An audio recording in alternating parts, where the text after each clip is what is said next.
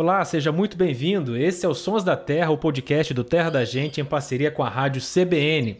Eu sou Marcelo Ferri, repórter do Terra da Gente. Aqui comigo estão minha colega Ananda Porto. Tudo bom, Ananda? Tudo bem, é um prazer estar aqui com vocês. E o biólogo Luciano Lima. E aí, Luciano? Tudo bom, Marcelo? Tudo bom, Ananda? Prazer enorme estar aqui com vocês. Muito bem. Uma pesquisa do IBOP, meus amigos, de outubro de 2015, concluiu que 78% da população brasileira desconhece a importância das abelhas. Elas que são as maiores polinizadoras do planeta, responsáveis pela perpetuação de mais de 85% das plantas com flores das matas e 70% das culturas agrícolas. Ananda, aqui no Brasil a gente tem uma variedade incrível de abelhas, inclusive muitas delas sem ferrão, não é? Isso, a gente tem no Brasil mais de 3 mil espécies né, de abelhas sem ferrão, que são as mais famosas, a jataí, a mandaçaia, que são abelhas que você pode, inclusive pelo fato de não ter ferrão, você pode ter bem perto de você, ter em casa, né? Mas a gente sempre pensa em abelha, a gente associa direto ao fato do mel, né? Só que o fato da polinização é muito mais importante do que a questão do mel. O alimento que a gente come no café da manhã, às vezes no almoço, tudo foi possível ali porque as abelhas polinizaram, elas fizeram o papel dela e forneceram isso para a gente de certa forma. Então, é importante a gente refletir sobre a importância desses animais e desses insetos, né? E de que forma que a gente pode ver olhar para eles com outros olhos. É claro que tem espécies que, que podem trazer alergia, tem muita gente que tem é, reações a picadas de abelha, mas vamos focar então na importância desses insetos para o planeta, para as nossas vidas e também nesses que são amigos, né, os sem ferrões, vamos dizer assim. E muita dessa má fama tem a ver com aquelas abelhas que nem nativas são, né, Luciano? É isso que você falou, essas abelhas, a abelha europeia, aqui no Brasil essa variedade africanizada, que inclusive foi produzida no Brasil, elas não são nativas do nosso país. Mas a gente tem aí, igual vocês bem falaram, cerca de 3 mil espécies dessas. A gente tem aí mais de 250 espécies de abelhas nativas sem ferrão, que fazem parte do, de um grupo aí Meliponine. E esse grupo, ele tem sido cada vez mais criado mesmo com a intenção de produzir mel. É, inclusive é um mel que tem sido utilizado na alta gastronomia. Eu tenho um amigo que cria, eu já provei vários meles desses os méis especiais dessas abelhas que ele tem lá, gente, é um mais saboroso que o outro. É um negócio impressionante. Mas além de ser saboroso, o mel, por exemplo, da Jataí, ele é muito bom e tem efeitos de antibiótico, ele é um mel nutritivo, então ele é bom para a nossa saúde também. E para a saúde da natureza, das matas, elas são importantíssimas para a polinização, inclusive coevoluíram aí com as plantas daqui, né? Quando eu falo coevoluir, quer dizer, elas surgiram, elas se adaptaram às plantas daqui. Essa, essa relação das abelhas com as plantas é tão incrível é, que existe um grupo de plantas que todo mundo conhece, já ouviu falar, o manacá, ou a quaresmeira, mas no caso é o manacá da serra, é, que é uma planta que as flores mudam de cor. Então elas começam brancas e conforme passa o tempo elas mudam para rosa. E geralmente elas mudam de cor após terem sido polinizadas é, por uma espécie de mamangaba específica. Né? Hum. É, ou seja, a planta ela sinaliza para a mamangaba, para essa abelha, um tipo de abelha, olha, eu já fui polinizada, pode focar sua atenção na outra. Então, para vocês verem como é que a natureza é um negócio incrivelmente é, é, é maravilhoso, né? Existem outros exemplos.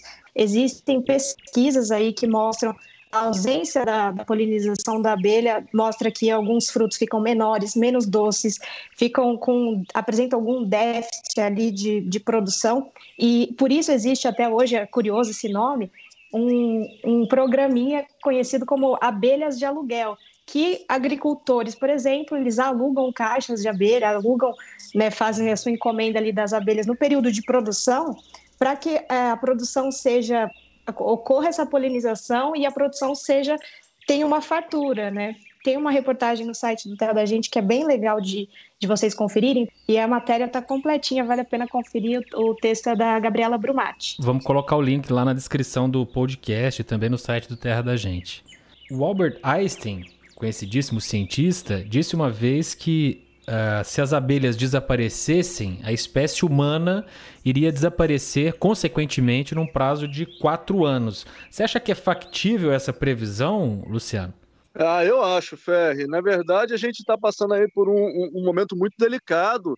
A gente fala muito sobre a conservação, né, a proteção do panda, do mico-leão, é, de várias das ara, da ararinha azul, mas o que acontece é que o mundo está passando por um colapso nas populações de insetos.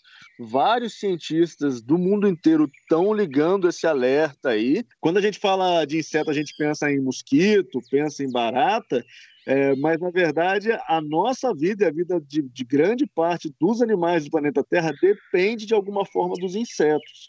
E esse declínio das populações de insetos tem sido encarado por alguns pesquisadores como algo pavoroso, assim, é, que pode ter grandes, grandes, grandes problemas para a nossa espécie, inclusive até promovendo um cenário de fome por conta de falta de polinização ou um colapso da população de outros animais por conta da questão da cadeia alimentar e são insetos delicados, fragilizados, que podem sofrer urbanização, incêndios florestais, uso indevido de agrotóxico.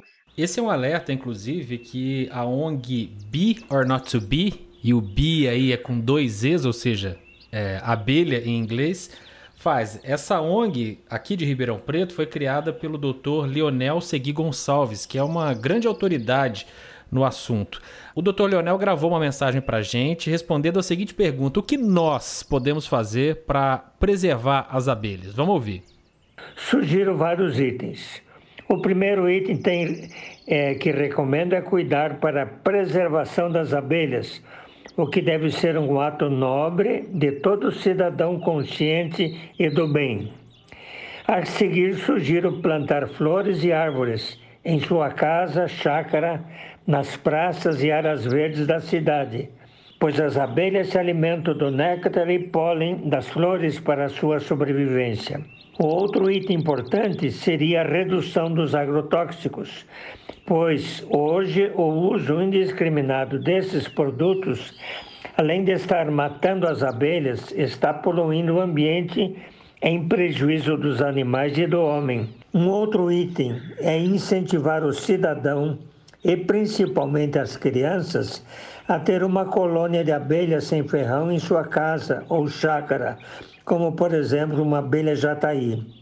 Por último, recomendo a não destruição dos ninhos de abelhas, de árvores ou qualquer local na natureza, e sempre que possível, chamar um apicultor ou meliponicultor quando for necessário a retirada de um ninho de uma árvore evitando-se assim um acidente e, consequentemente, protegendo o inseto ao alojar o mesmo em local adequado. Professor Leonel, que é considerado o maior especialista do Brasil em DNA de abelhas, atuou durante muitos anos aqui na USP de Ribeirão Preto e agora é o presidente fundador da ONG Be or Not to Be, Quer conhecer abelha sem ferrão? Dá um pulo lá no nosso Instagram, o Terra da Gente. No site terradagente.com.br nós vamos ensinar como criar as abelhas sem ferrão e você pode ouvir este e outros episódios dos Sons da Terra.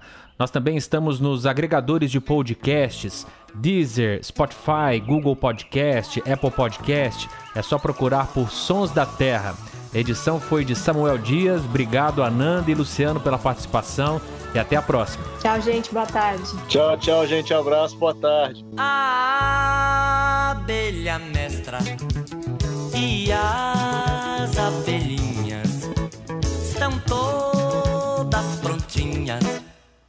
pra ir para a festa.